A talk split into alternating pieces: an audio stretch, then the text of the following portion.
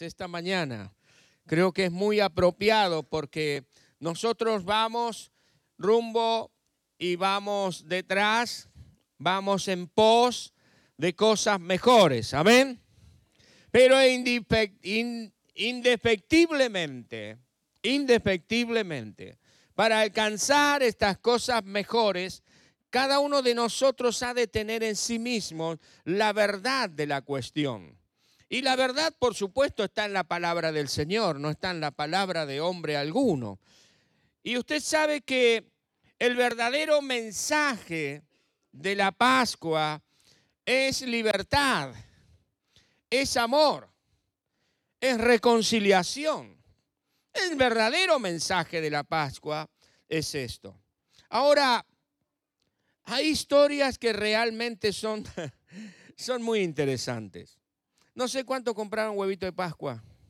El otro día, el otro día, el otro día vi en la, en la tele que en un mercado, en un supermercado, no sé, en un hipermercado, no sé dónde, se peleaban por los huevos de Pascua.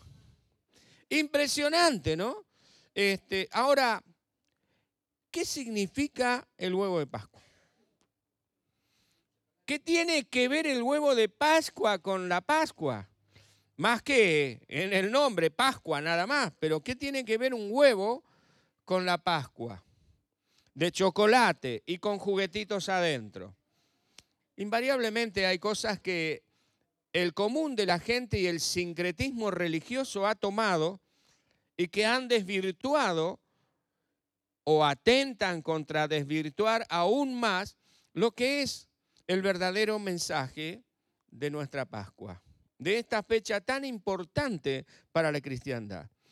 El primer registro de un huevo de, ¿cómo es? De, chocolate que se ha registrado, se ha escrito en los libros de historia, data de que en Francia, cuenta de que en Francia en el siglo XVI se le regaló al rey Francisco I un huevo de chocolate que tenía en su interior Fíjense qué interesante, o sea, lindo regalo también, ¿no? Le hicieron un regalo, un huevo de chocolate que extendía en su interior una representación de la pasión de Cristo. La intención seguramente ha sido fantástica, regalarle al rey algo que él lo abrió y adentro estaba la, no, encontró un este ¿cómo es este un, un juguetito, encontró la representación de la pasión del Señor Jesucristo. Ha sido un lindo mensaje para él, ¿no? Pero en 1873, un médico eh, inglés, Joseph Fry, fue quien elaboró los primeros huevos de chocolate para comercializarlos en la época de la Pascua, en la Semana Santa. Interesante, o sea, a veces compramos, a mí me encanta el chocolate, nadie me regala huevo Pascua, jamás, ni siquiera un chocolate. Pero qué ricos que son, son riquísimos, hay algunos que son realmente exquisitos. En San Carlos de Bariloche se hace el huevo de Pascua más grande de, ¿no? este, de la zona, y no sé si del mundo, pero por lo menos eh, lo han hecho. Y es interesante ahora, la economía que mueve eso también es interesante. Y a veces está centrada la cuestión en, cuestiones, en cosas que, que nada tienen que ver con el significado ni tampoco con el mensaje. ¿Y qué tiene que ver el conejo? ¿Alguien se compró un conejito de chocolate también? ¿Eh? El conejo de Pascua. ¿Qué tendrá que ver el conejo? Esto es más, es, es más complicado el asunto, porque el conejo, al conejo se lo relacionaba con la diosa Eastre o la diosa Astarte. ¿Les suena conocida?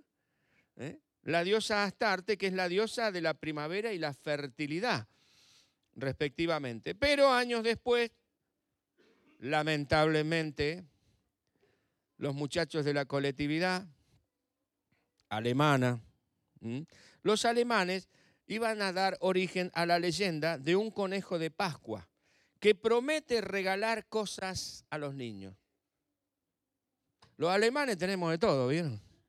¿Eh? Tenemos a los que inventaron el conejo, este Cosify, y tenemos a Martín Lutero que luego trajo las cosas a su lugar. Amén, gloria a Dios, amén. Bueno, pero historias, historias que a veces son hasta inverosímiles sobre el significado de la Pascua, lo que es la Pascua y el mensaje de la Pascua. El mensaje de la Pascua. Yo no me pelearía por un huevo de Pascua ni tampoco por un conejo, porque ¿cuál es el mensaje que me da? ¿Se imagina esa gente?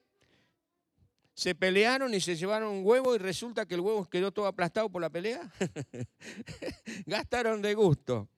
Pero, ¿cuál es la verdadera historia de la Pascua? ¿Dónde surge la Pascua?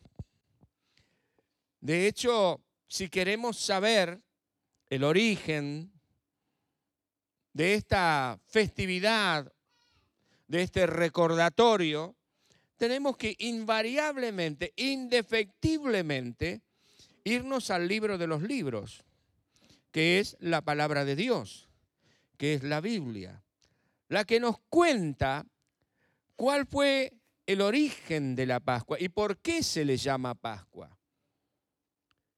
El pueblo hebreo, el pueblo de Israel, estuvo por muchos años esclavo en la tierra de Egipto y nos cuenta la palabra de Dios en Éxodo capítulo 3 que a causa del clamor de los hijos del Señor, de pedirle a Dios, a causa justamente del sufrimiento al que eran sometidos, Dios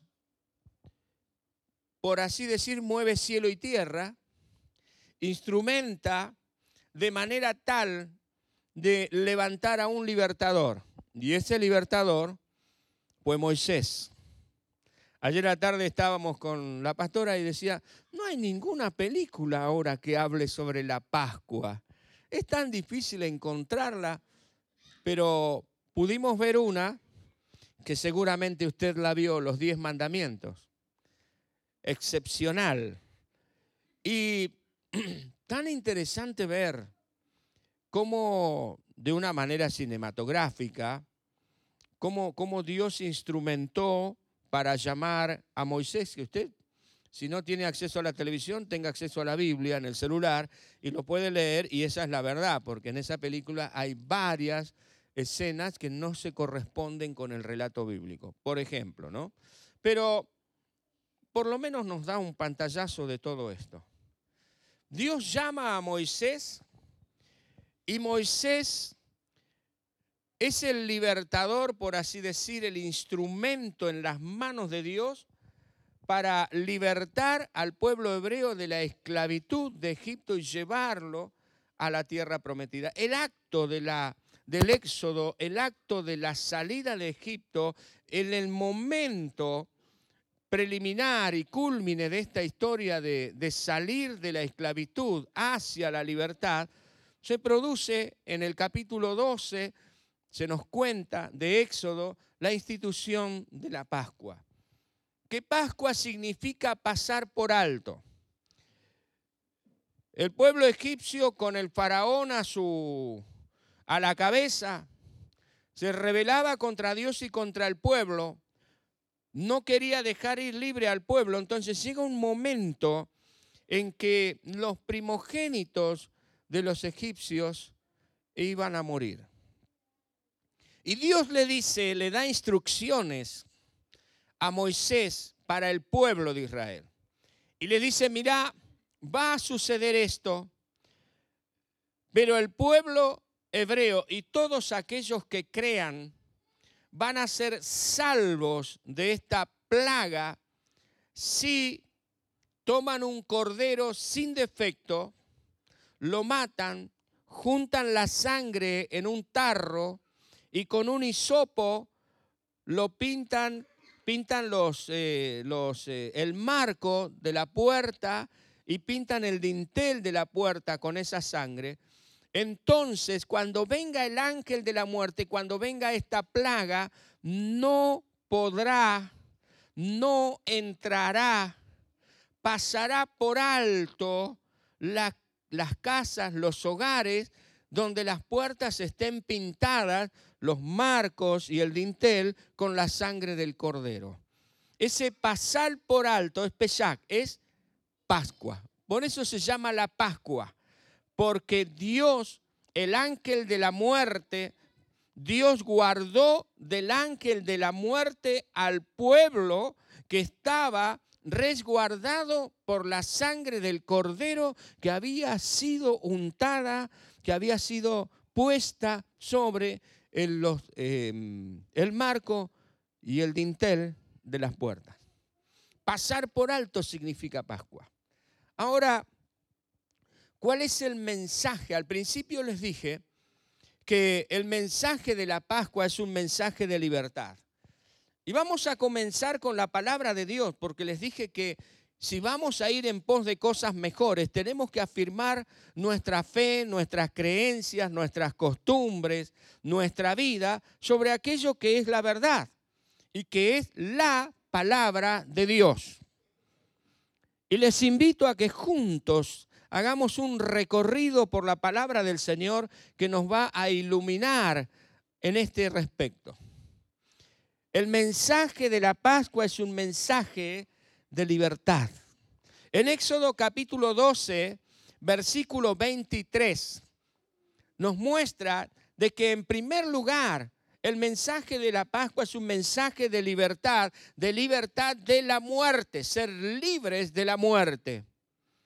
Dice así la palabra, porque Dios pasará hiriendo a los egipcios y cuando vea la sangre en el dintel y en los dos postes, pasará Jehová a aquella puerta y no dejará entrar al heridor en vuestras casas para herir. No dejará entrar al heridor en vuestras casas para herir. El mensaje de la Pascua en primer lugar es un mensaje de la libertad de la muerte, ser libres de muerte, ser libres de la muerte eterna. Por supuesto que esto tiene un cumplimiento posterior y perfecto, como lo vamos a ver más adelante, en nuestro Señor y Salvador Jesucristo.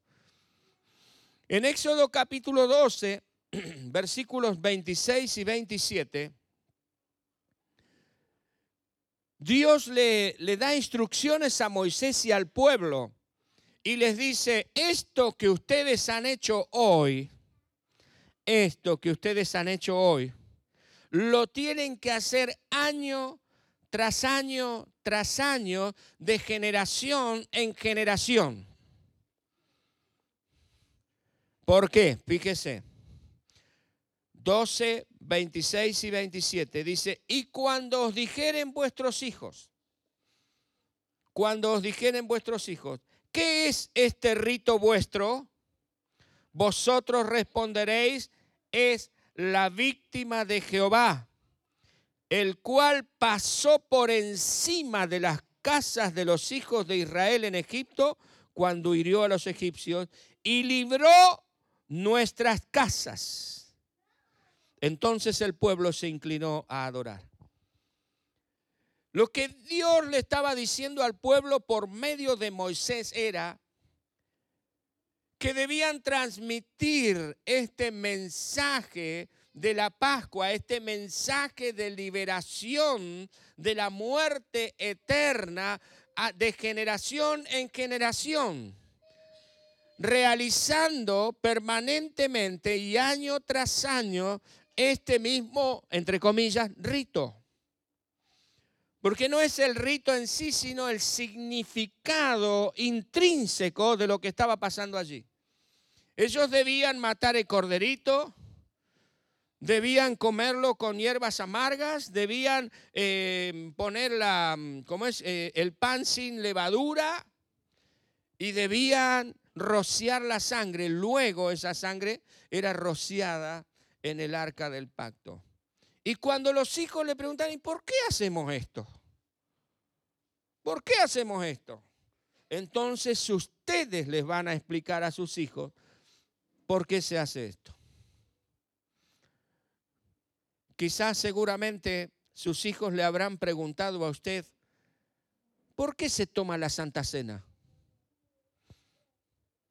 Si no te lo preguntaron, prepárate y más vale que tengas una respuesta porque te lo van a preguntar. ¿Y por qué yo no puedo tomar todavía la Santa Cena? ¿Y por qué tenemos que ir los domingos al culto? ¿Y por qué tenemos que cantar? ¿Y por qué tenemos que orar? Cuando tu hijo te preguntare, vos le vas a responder. Ese fue el mensaje.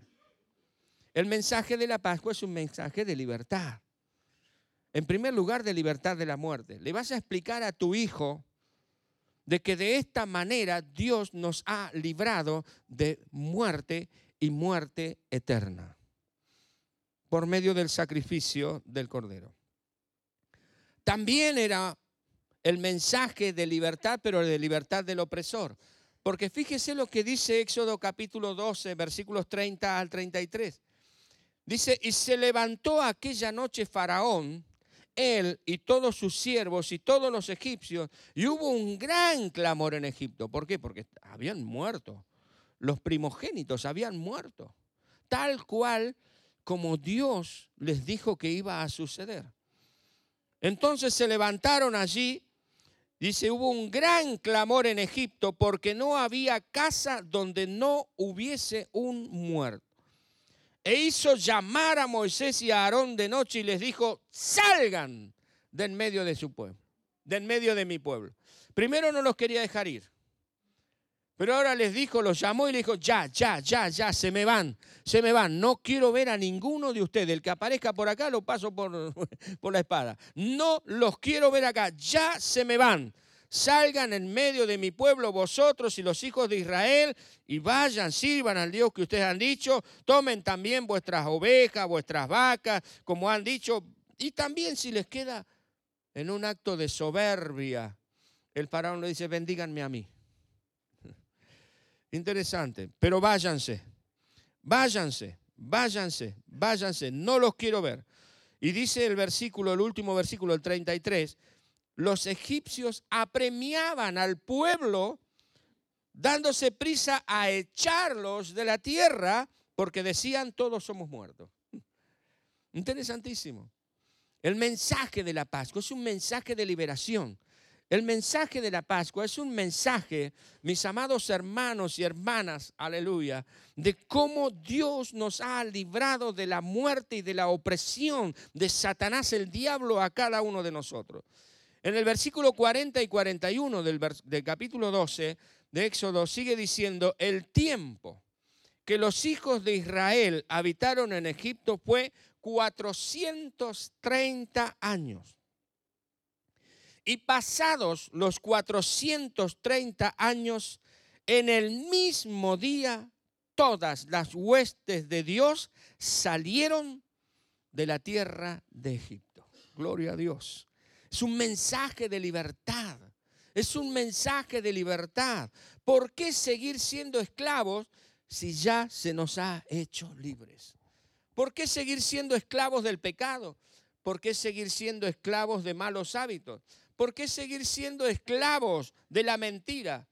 ¿Por qué seguir siendo esclavos si Dios ya nos ha hecho libre? ¿Por qué seguir siendo esclavos del temor, de la angustia, de la frustración, de la ira, si el Señor ya nos ha hecho libre? Como vamos a ver más adelante.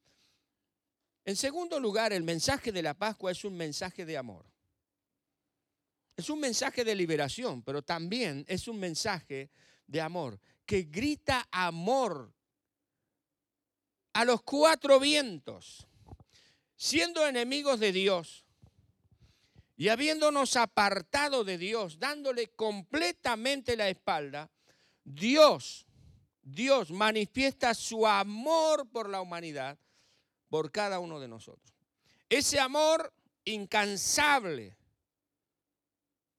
incansablemente nos ama Dios Permanentemente Dios nos da una oportunidad de salvación, de restauración, de paz y de bienestar personal. ¿Dónde está este mensaje de amor en la Pascua? En el Cordero Pascual. Y el Cordero Pascual es figura del verdadero Cordero de Dios, del Redentor, del Salvador, de quien dio su vida por nosotros. Fíjese lo que dice Éxodo 12, 21 al 23. Si abrió la Biblia allí, en Éxodo, manténgala allí, en Éxodo 2, porque allí encontramos este mensaje. Dice la palabra del Señor, y Moisés convocó a los ancianos de Israel y les dijo, sacad y tomaos corderos por vuestras familias y sacrificad la Pascua. Y tomad un manojo de hisopo y mojadlo en la sangre que estará en un lebrillo, y untad el dintel y los dos postes con la sangre que estará en el, en el lebrillo, y ninguno de vosotros, ninguno de vosotros salga de las puertas de su casa hasta la mañana. Porque Jehová pasará hiriendo a los egipcios. Y cuando vea la sangre en el dintel y en los dos postes, pasará Jehová a aquella puerta, Pascua, pasará y no dejará entrar al heridor en vuestra casa para herir. Y yo sé que seguramente nos estamos preguntando, ¿qué tiene que ver un cordero con, una, con un mensaje de amor? ¿Qué amor puede tener un cordero? Porque él lo obligaron a morir. No es que le preguntaron al, cordero, ¿nos amás? Sí, yo los amo. Bueno, entonces tenés que morir por nosotros. Bueno, sí, yo muero para que ustedes pongan... No, no, no le preguntaron nada. Entonces, ¿dónde está la relación del amor que nos da la Pascua con este corderito? Pues bien, este cordero que mataron ese día es sombra del verdadero Cordero que siglos después iba a ser sacrificado por toda la humanidad. Y este, el Cordero de Dios que quita el pecado del mundo, el Verbo de Dios hecho hombre, voluntariamente se daría a sí mismo por cada uno de nosotros. Y entendemos que Jesús es el verdadero Cordero. En el Evangelio según San Juan, capítulo 1, versículo 29, dice Juan el Bautista, se nos cuenta de Juan el Bautista, y dice, el siguiente día vio Juan el Bautista a Jesús que venía a él, y dijo, cuando vio a Jesús que venía hacia él, Juan el Bautista dice, he aquí el Cordero de Dios que quita el pecado del mundo. Cuando Juan el Bautista señaló a Jesús y les dijo a todos, este es el Cordero de Dios que quita el pecado del mundo. Aquellos que le escuchaban, que eran judíos, que año tras año, tras año, tras año, se les había contado la historia de la Pascua, inmediatamente relacionaron al Cordero Pascual con Jesús. ¿Qué era el mensaje de Juan el Bautista? Este va a morir va a entregar su sangre en el madero, postes de las puertas de Intel, en el madero, por cada uno de nosotros. A Él tienen que seguir, porque si no están con Él, el ángel de la muerte pasa. Y chao. No sé si soy claro, pero aquí la palabra del Señor nos está mostrando esta relación de amor. Porque Jesús se despojó a sí mismo de todos sus atributos divinos y nació como hombre. En el principio era el verbo y el verbo era con Dios y el verbo era Dios. Está hablando de Jesús. Y Juan dice, y vimos su gloria, la gloria del verbo, como la del unigénito del Padre, esto es Jesucristo. A los suyos vino y los suyos no le recibieron. Pero a todos los que le recibieron les dio autoridad, les dio potestad de ser hechos hijos de Dios. Ahí está el amor. Es un mensaje de amor. Un amor inmerecido de parte nuestra. Un amor inconmensurable de parte de Dios. Un amor ultra paciente, como es el amor de Dios, derramado por cada uno de nosotros. Juan 1, 35 y 36 dice, el siguiente día otra vez estaba Juan y dos de sus discípulos, Juan el Bautista, junto con dos de sus discípulos. Y mirando a Jesús que andaba por allí, Juan les dice a estos discípulos, este es el Cordero de Dios. Este es el Cordero de Dios. Y esos discípulos empezaron a seguir al Señor Jesús. Juan 3:16 dice, porque de tal manera amó Dios al mundo que ha dado a su Hijo unigénito, el Cordero de Dios que quita el pecado del mundo. El Cordero de Dios que iba a derramar su propia sangre para ser untada sobre el madero, pagando el precio por todos nuestros pecados. Para que todo aquel que en Él cree, todo aquel que se refugie detrás del madero, Interesante, detrás del madero, los postes, el dintel, que estaba chorreado de la sangre de Cristo, no se pierda, mas tenga vida eterna. Aleluya. La manifestación plena del amor de Dios fue dar su propia sangre por la salvación de la humanidad.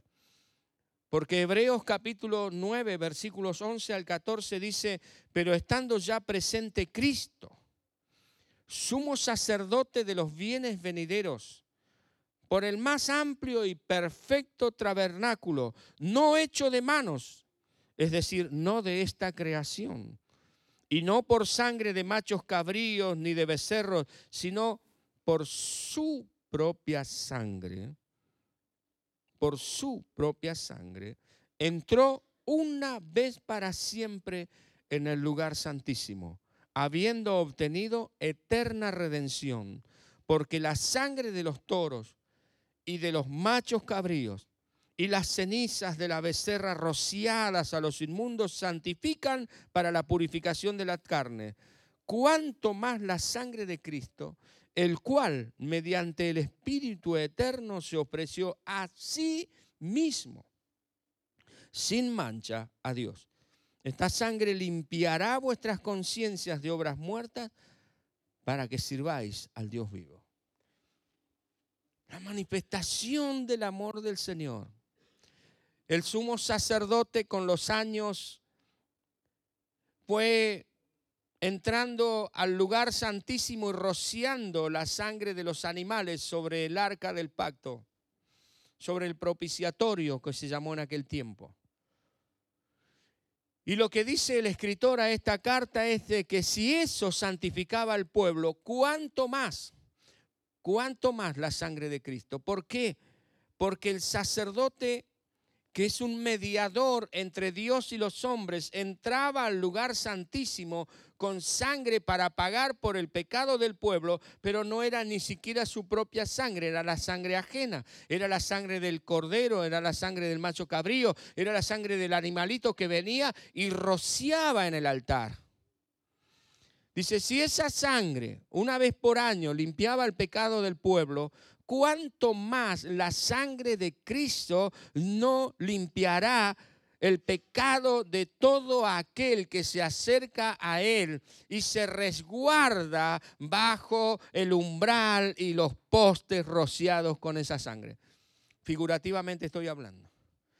Es decir, que cree en el sacrificio de Jesucristo, el Hijo de Dios, hecho una vez para siempre. El sacerdote tenía que venir todos los años porque no era su propia sangre, era la sangre de los, de los animalitos y, y eran imperfectos. En cambio, el unigénito Hijo de Dios, habiéndose despojado a sí mismo, se humilló hasta la muerte y muerte de cruz para dar la sangre por nosotros. El otro día estaba escuchando una canción y dije, no, no, no, digo, es este, hay victoria, hay victoria en la sangre de Jesús. Me dice, no, no, pastor, eso es mucho, es en el nombre de Jesús. Es en la sangre de Jesús que hay victoria sobre el pecado. El nombre de Jesús es poderoso, pero el nombre de Jesús no me limpió de los pecados. El que me limpia los pecados, el que lava mis pecados, es la sangre de Cristo. Y el diablo, Satanás, el diablo odia de que nosotros los hijos de Dios exaltemos y ensalcemos la sangre de Cristo. Porque dice que es aicaico, porque dice que esto es de, hombres del neon, neandertales. No, no, no, esto es lo que la Biblia nos dice. Porque no fuimos salvos por palabras, fuimos salvos por el amor demostrado por el Señor Jesucristo en la cruz del Calvario, por la sangre de Jesucristo. Es la manifestación gloriosa de ese amor tremendo, hasta tal punto de entregarse a sí mismo por nosotros. En tercer lugar, el mensaje de la Pascua es un mensaje de reconciliación. Lo que nos muestra la palabra de Dios es que nosotros éramos enemigos de Dios. Estamos apartados de Dios. El pecado cometido por Eva, Adán, en el huerto del Edén nos afectó de tal manera hay una gran brecha, que hay un gran abismo entre Dios y nosotros. Estamos apartados de Dios, irreconciliablemente apartados de Dios, porque nada, nada, absolutamente nada que nosotros hiciéramos podía reconciliarnos, podía nuevamente hacernos entrar en comunión con Dios.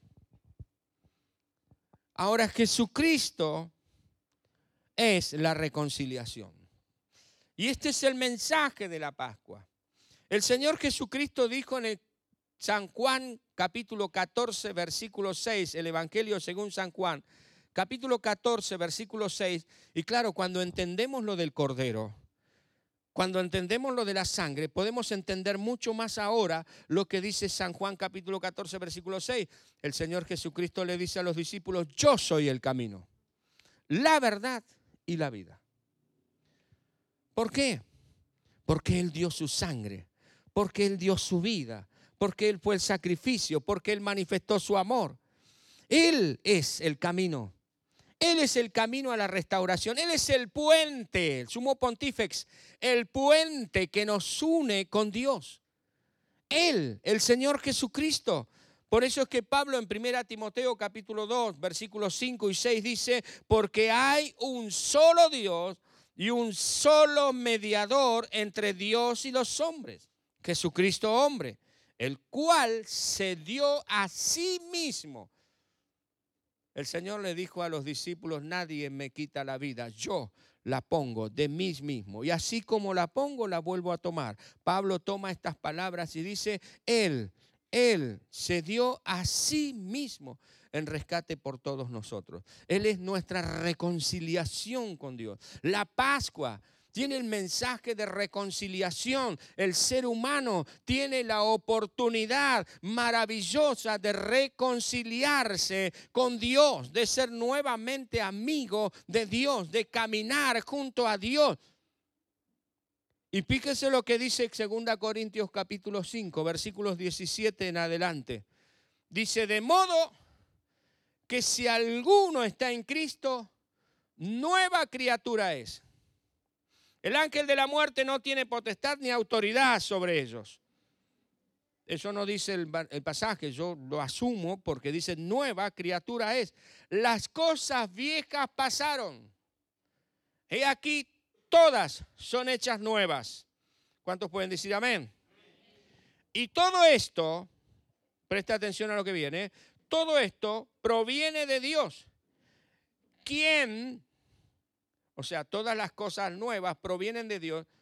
Dios es quien, Él, Dios es quien nos reconcilió consigo mismo por Cristo. Él, Dios, nos reconcilió consigo mismo por Cristo y nos dio a nosotros la iglesia el ministerio de la reconciliación, es decir, que nosotros posibilitemos a otros que puedan reconciliarse con Dios. Dios estaba en Cristo, dice el versículo 19, reconciliando consigo al mundo, no teniéndoles en cuenta a los hombres sus pecados, y nos encargó a nosotros la palabra de la reconciliación. Gracias, Señor. Gracias, Señor, porque esta Pascua, Señor, oh Dios, cada, cada año que celebramos la Pascua, Señor, podemos recordar el mensaje de esta celebración, de, este, de esta recordación. El mensaje, aleluya, de liberación, el mensaje de amor, el mensaje de reconciliación, aleluya. Hoy, cada uno de nosotros puede ser libre de aquello que le aflige. Porque el mensaje de la Pascua es un mensaje de liberación. ¿Qué es lo que te está afligiendo? Tú puedes ser libre de tu pecado si no has aceptado a Jesús como tu Salvador personal. Tu destino eterno es incierto. Hoy tienes la posibilidad de ser libre de las garras del pecado y de la maldad. De ser libre del ángel de la muerte y obtener para ti la salvación eterna que es en Cristo Jesús, Señor nuestro. Pero si has recibido a Jesús como tu Salvador personal y quizás estás preso, estás oprimido por pensamientos, por aflicciones, por odios, por situaciones en tu corazón y en tu vida, el mensaje de la Pascua es un mensaje de libertad porque Cristo pagó el precio por ti y por mí. Aquello que te oprime es de Faraón, que representa en las escrituras al enemigo de la humanidad, al diablo. Hoy cada uno de nosotros puede acogerse al gran amor del Señor. Algunos piensan que, que no pueden acceder a Dios porque son tan malos. Se sienten como el otro día escuchábamos con los hermanos que estamos en las mesas redondas, se sienten como un cesto de residuos, se sienten tan llenos de basura que piensan que Dios no los tiene en cuenta, pero saben que ese gran amor, ese gran amor del Señor ha suplido para que toda esa basura puede ser limpia de nosotros y podamos acercarnos a Él con limpia conciencia. Hoy puede ser libre Hoy puedes ser libre. Hoy cada uno de nosotros también tenemos la oportunidad de reconciliarnos con Dios. Usted dirá, pero yo acepté a Jesús como mi Salvador. Gloria al Señor. Ya estás reconciliado con el Señor. Pero te pregunto, ¿te has reconciliado contigo mismo?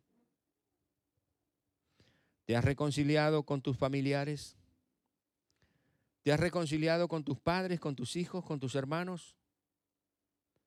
Porque la reconciliación no es solamente con Dios, tiene que ver también con aquellos que nos rodean.